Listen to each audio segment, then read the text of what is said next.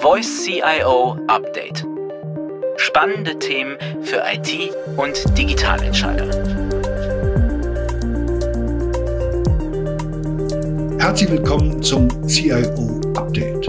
Heute wollen wir über die Veränderungen sprechen, die der CIO-Job in den letzten zehn Jahren durchlaufen hat. Außerdem reden wir über die Digitalisierung bei ThyssenKrupp Material Services, einem der größten Metall- und Rohstoffhändler der Welt.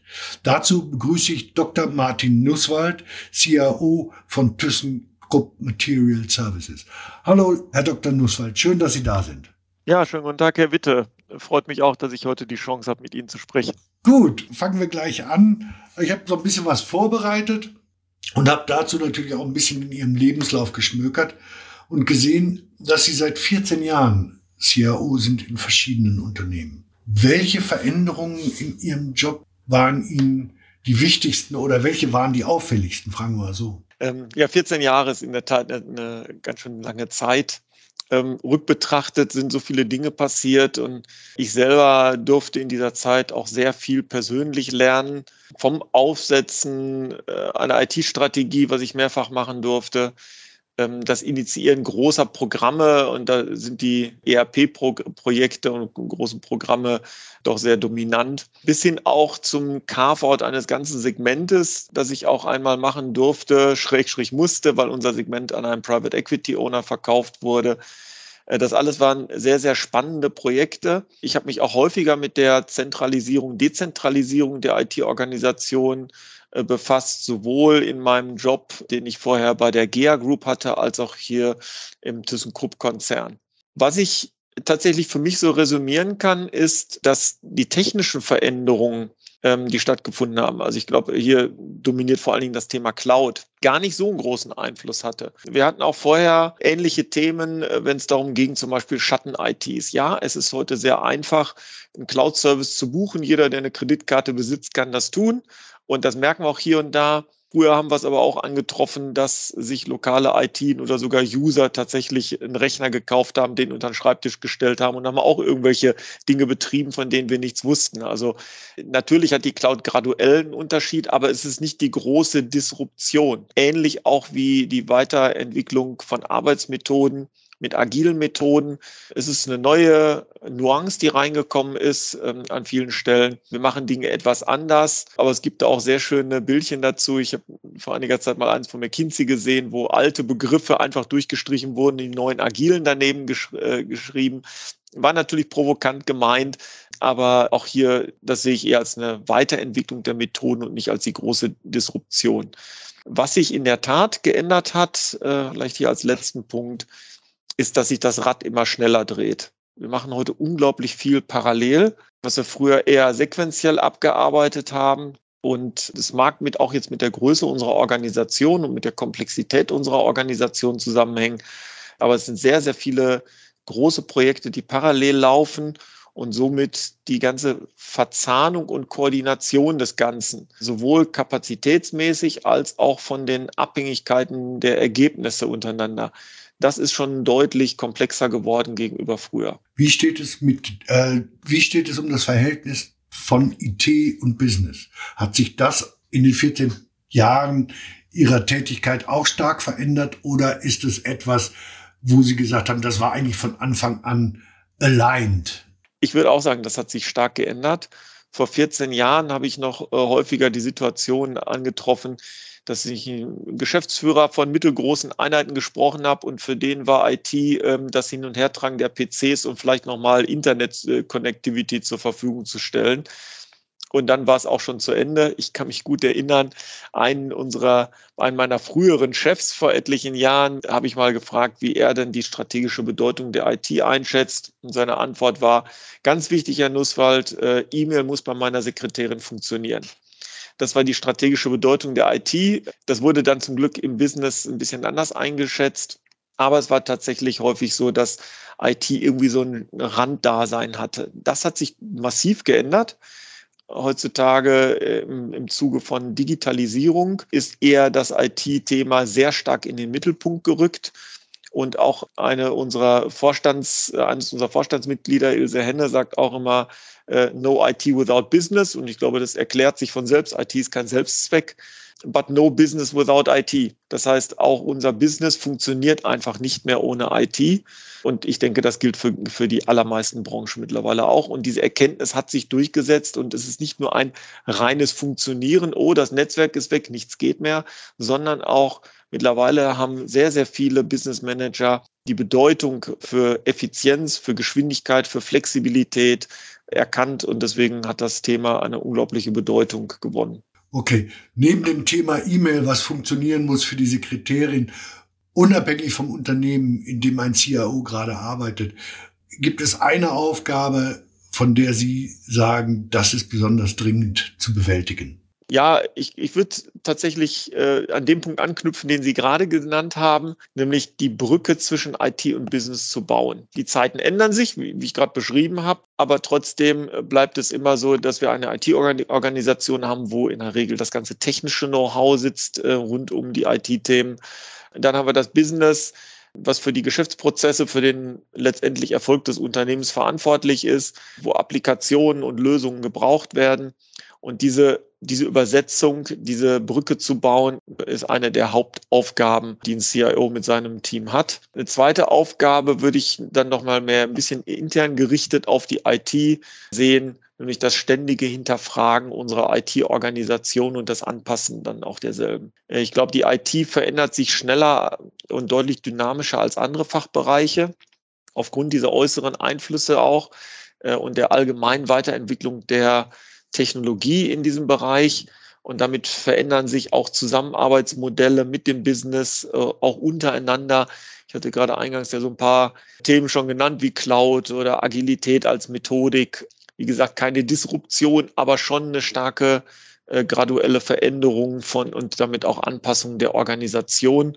Und dieses permanente Hinterfragen und Optimieren ist aus meiner Sicht etwas, was branchenübergreifend überall immer gemacht werden muss. Mhm. Kommen, wir, kommen wir vom Generellen eher ins Spezielle. Sie haben kürzlich im CIO-Erfahrungsaustausch über die Digitalisierung bei ThyssenKrupp Materials gesprochen. Materials as a Service ist das Motto. Was ist mit dieser eigentlich widersprüchlichen Formulierung genau gemeint? Material ist bisher unser Kerngeschäft Geschäft gewesen. Und wenn wir uns transformieren wollen und mehr Services erbringen wollen, dann müssen wir auf Services denselben Fokus legen wie früher auf das Material. Dann müssen wir dieselben Methoden anwenden und vielleicht sogar noch weitere Methoden entwickeln, um tatsächlich unser Geschäft auf Services zu erweitern und den Fokus darauf zu legen. Services im allgemeinen Sinne, Herr Nusswald, heißt das, dass Sie jetzt auch in Anführungsstrichen artfremde Services erbringen wollen oder drehen die sich weiterhin um ihr Kerngeschäft? Ja, also die Services, die, auf die wir fokussieren und äh, auf die wir es hinarbeiten, sind nicht notwendigerweise in unserem Kerngeschäft selber nur drin, aber natürlich auch nicht komplett weit entfernt davon. Das heißt also, wenn, wenn wir in diesem Bereich gehen wollen, wenn wir neue Services entwickeln wollen, müssen wir gewisse Assets mitbringen, sonst macht es ja keinen Sinn. Und diese Assets sind Dinge, die wir aus unserem Kerngeschäft mitbringen und beispielsweise liegt bei uns ein großer Schwerpunkt da drin, Services rund um Supply Chain Management zu entwickeln in verschiedensten Richtungen. Und das ist das, was ich gerade dann damit meine. Supply Chain Management ist als Stahldistributor bei uns Bestandteil des Kerngeschäfts. Da haben wir also die, die entsprechende Erfahrung, das Know-how, was wir hier einbringen können, um das dann zu übertragen auf neue Arten des Services, das komplette, die komplette Übernahme von Supply Chain Management quasi als Outsourcing ähm, in so einem 3PL-Modell für äh, unsere Kunden. Und ein zweites Asset, das wir zum Beispiel an der Stelle mitbringen, ist, dass wir aufgrund unserer Größe und Marktdurchdringung mit über 250.000 Kunden weltweit eine sehr große Basis haben, auf der wir die Märkte verstehen, auch verschiedene Märkte verstehen und deren Zusammenspiel und damit dann auch eine sehr große Datenbasis haben, aus der wir schöpfen können und das sind in dem Beispiel mal Assets, die wir mit einbringen, wo wir sagen, okay, mit den Daten, mit unserem Verständnis, äh, mit unserem Know-how aus der Supply Chain-Ecke ähm, sind wir jetzt in der Lage, Supply Chain Services ähm, zu entwickeln, und die dann auch gewinnbringend und wettbewerbsfähig anzubieten. Sie haben uns im CIO-Erfahrungsaustausch einen Einblick in Ihre Werkstatt, in Ihre Digitalisierungswerkstatt gewährt. Und da war ein Projekt des Forward Sensing. Können Sie das ein bisschen erläutern? Das fand ich total spannend. Mhm. Genau, ja, Forward Sensing ist in der Tat ein Projekt, das bei uns läuft. Das heißt, das ist jetzt noch kein fertiges Produkt, das wir vorzeigen können, aber wir sind gerade dabei, daran zu arbeiten. Da geht es genau um solche Supply Chain Services, wie ich sie gerade genannt habe. Das heißt, wir haben uns als Zielrichtung gesetzt, über eine ganze Supply Chain end-to-end -End mit ähm, drei, vier, fünf Ebenen dahinter äh, Transparenz zu schaffen, die es heute in der, in der Form nicht gibt. Heutzutage hat jeder Teilnehmer in dieser Supply Chain Transparenz äh, über sich selbst, hoffentlich.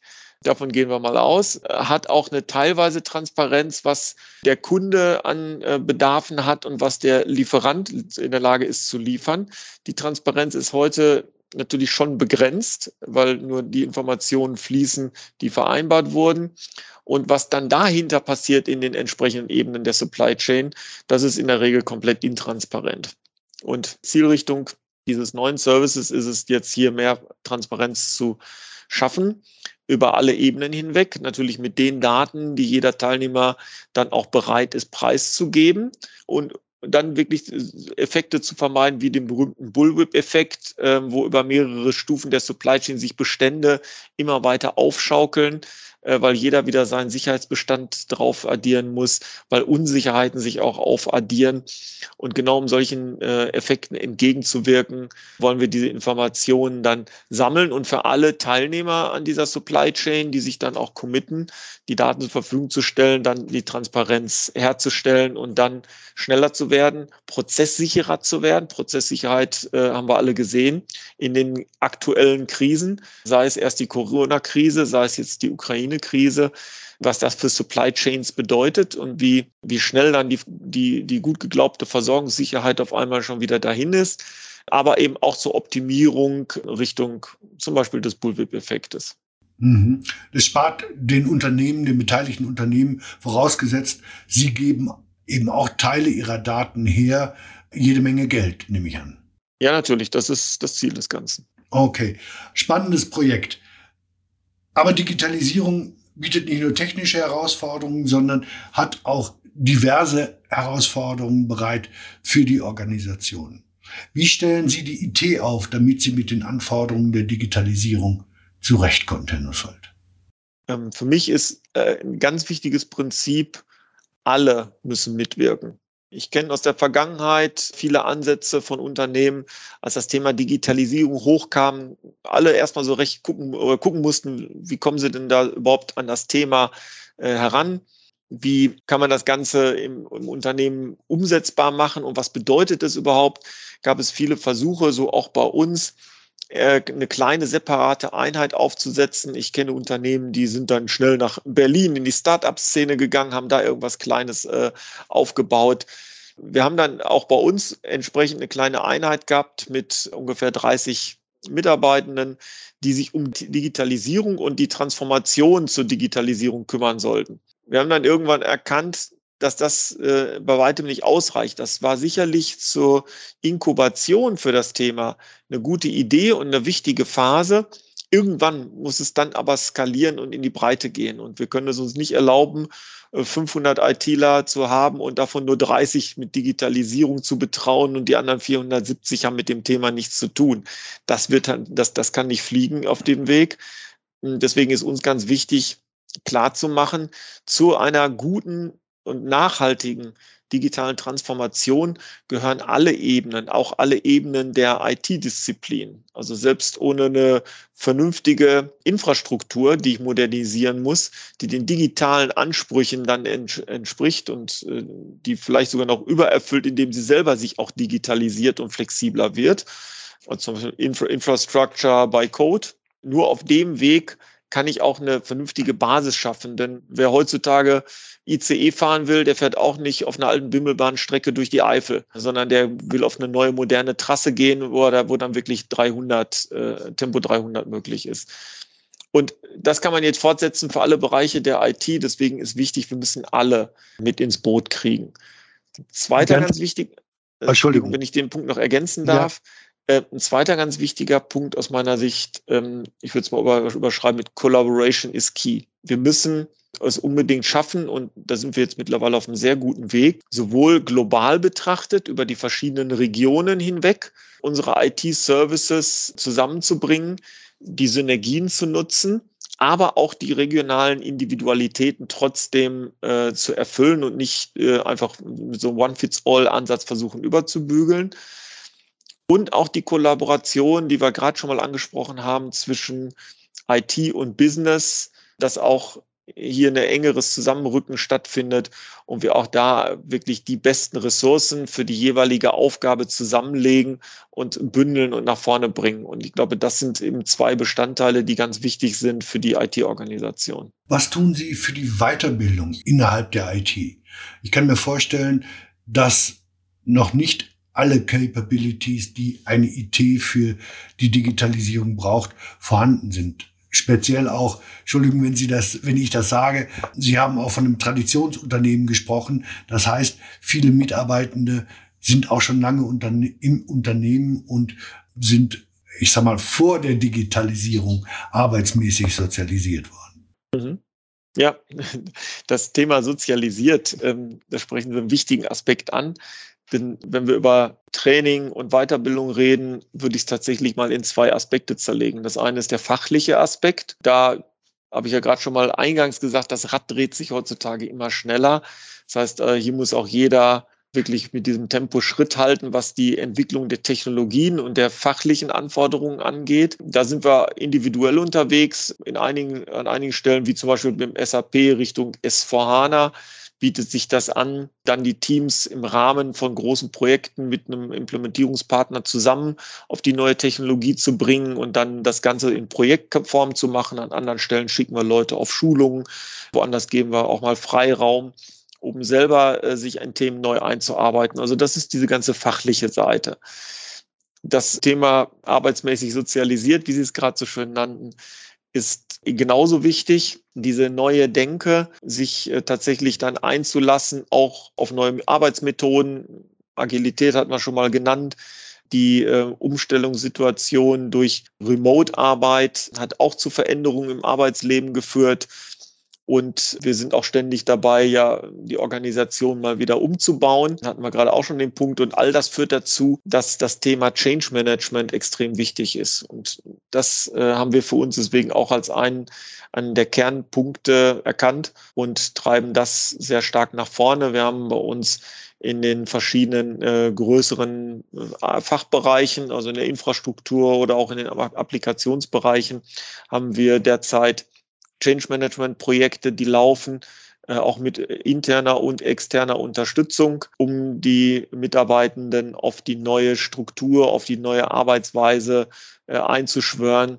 Und wenn wir nach vorne rausdenken, dann haben wir auch im Blick schon das Thema agile Organisationen Richtung Spotify-Modell mit äh, Squads oder wie es Gartner nennt, Fusion-Teams äh, zu arbeiten. Aber auch das sind natürlich neue Welten für alle Beteiligten und erfordern intensive Begleitung. Ich würde sagen, in den letzten drei bis vier Jahren haben wir dann aber sehr, sehr gute Fortschritte gemacht, sind sehr gut vorangegangen, haben jetzt ein viel klareres Bild, wo wir hinwollen. Wir haben dann auch jetzt viele massive Projekte, wo wir auch äh, große Investitionen tätigen, um diese Basis, von der ich gerade schon mal sprach, wirklich zu legen und die Fundamente nochmal äh, zu überarbeiten, also Infrastruktur, ERP. Das sind natürlich Projekte, die brauchen Zeit. Äh, gerade ein ERP-Rollout weltweit über einer recht komplexen Organisation und zum Teil auch regional ausgeprägten Geschäft äh, macht man nicht mal so eben in drei Jahren, sondern das ist eher ein Programm dann für noch für die nächsten fünf, sechs, sieben Jahre. Aber wir haben auch viel schon geschafft bei eher kleineren, begrenzteren Themen, da wo man es umreißen kann, auch neue Technologien. Wir sind äh, mittlerweile sehr gut unterwegs im Bereich Artificial Intelligence, Machine Learning, Data Analytics. Da haben wir ein gutes Team machen in dem Bereich auch für unser Business sehr viel und das Verständnis im Business, was damit erreichbar ist oder was eben auch nicht erreichbar ist, ist sehr, sehr gut gewachsen, gerade in den letzten ein bis zwei Jahren. Und wir haben da schon viel umsetzen können. Auch dazu kommen jetzt Themen wie Robotics, also RPA. Da sind wir wirklich tatsächlich eher mit vielen kleinen Speedboats unterwegs und probieren Dinge aus, frei nach dem Motto Fail fast. Also wir probieren es, wenn es nicht funktioniert, verwerfen wir es, ansonsten gehen wir voran. Da funktioniert also die agile Methodik wirklich tatsächlich sehr, sehr gut. Wir sind auch massiv unterwegs, jetzt unsere Kundenportale auszubauen, um die Kundenschnittstelle weiter zu digitalisieren. Ähm, da sind wir auch, da haben wir noch ein gutes äh, Stück vor uns, den Weg zu gehen. Aber auch da haben wir in der Vergangenheit einiges gelernt, Positives wie Negatives. Und jetzt haben wir einen klaren Weg nach vorne. Und ich bin da sehr, sehr optimistisch, dass wir hier in den nächsten zwei bis drei Jahren nochmal einen Riesenschritt nach vorne kommen. Riesenschritt nach vorne kommen, eher prozessgerichtet oder eher kundengerichtet? Sowohl als auch sowohl prozessgerichtet und da gucken wir nicht nur auf die, die stärkere Effizienz der jetzt schon, ich sage mal, durch IT unterstützten Prozesse, um das Wort Digitalisierung dazu vermeiden, sondern wir gucken auch tatsächlich in die frühere, früher eher Randprozesse, wie zum Beispiel Marketing in unserem Geschäft jetzt auch zunehmend wichtig und dass wir dann gucken, wie können wir Digitalisierung des Marketings hinbekommen. Das heißt, das Ziel ist es, end-to-end -end die Prozesse durchzudigitalisieren, bis hin dann zum berühmten No-Touch-Order, äh, der es dann irgendwann mal sein soll. Aber das ist äh, natürlich auch eine Vision für die Zukunft und bis dahin ist es noch ein ganzer Weg, äh, ein ganzes Stück des Weges zu gehen. Herr Nusswald, Vielen Dank für die fachlichen Ausführungen. Ich würde jetzt gerne noch ein bisschen persönlich werden. Also wirklich nur zwei, zwei, drei, zwei, drei persönliche Fragen. Äh, als erstes interessiert mich, weil ich auch daherkomme, Sie sind ein Typ aus dem Ruhrgebiet. Sie haben sogar in Dortmund studiert. Wie würden Sie einem Menschen aus Bayern oder Baden-Württemberg schmackhaft machen, im Pott zu arbeiten oder sogar zu leben? Mhm. Also das Ruhrgebiet ist natürlich die beste Region der Welt, ist ja ganz klar, weil, weil ich daher komme. Äh, so geht es jedem, denke ich. Ähm, also das Ruhrgebiet ist ähm, in Deutschland der am dichtesten besiedelte Großraum. Und das führt dazu, auch aufgrund der Historie und der vielen Zuwanderung, dass wir hier sehr bunt sind, überragendes kulturelles Angebot haben. Also wenn einem das eine Theater nicht gefällt oder die eine Veranstaltung nicht gefällt, dann fährt man hier 20 Kilometer und hat sofort ein Riesenangebot in den umliegenden Nachbarstädten. Also wer auf Kultur steht und Unterhaltung, der findet hier wirklich ein überragendes Angebot. Aber auch diejenigen, die die Natur lieben, haben hier wirklich äh, alles vor der Haustür. Besucher von uns sind immer wieder überrascht, wie grün das Ruhrgebiet ist. Fast jeder Besucher, den ich. Ja, weil immer jeder noch, jeder hat noch die Zechen im, im Kopf und die Schwerindustrie, ne? Genau, mhm. jeder, jeder sucht noch nach den Kohlewolken und nach den Rußablagerungen. äh, mit denen können wir leider nicht mehr dienen, dafür mit viel Wald. Beispielsweise Dortmund, Sie sprachen gerade an, ich komme aus Dortmund, ist eine der deutschen Städte mit den meisten Waldflächen. Also das heißt, äh, viel Natur, viel Grün. Und last but not least, durch die Kultur der letzten, kulturelle Entwicklung der letzten 100 Jahre, auch hier im Ruhrgebiet. Wir sind sehr bunt, sehr interkulturell. Menschen sind sehr direkt und offen und sagen das, was sie denken. Und ähm, wem das gefällt, ähm, der ist hier genau richtig. Alles klar. Ganz, ganz herzlichen Dank, Herr Nusswald, für das heutige Gespräch. Ich denke, liebe Zuhörer, wir haben einiges erfahren über die Rolle des CIOs und natürlich auch über die Digitalisierung bei ThyssenKrupp Materials. Vielen Dank für Ihre Aufmerksamkeit. Bis zum nächsten Mal.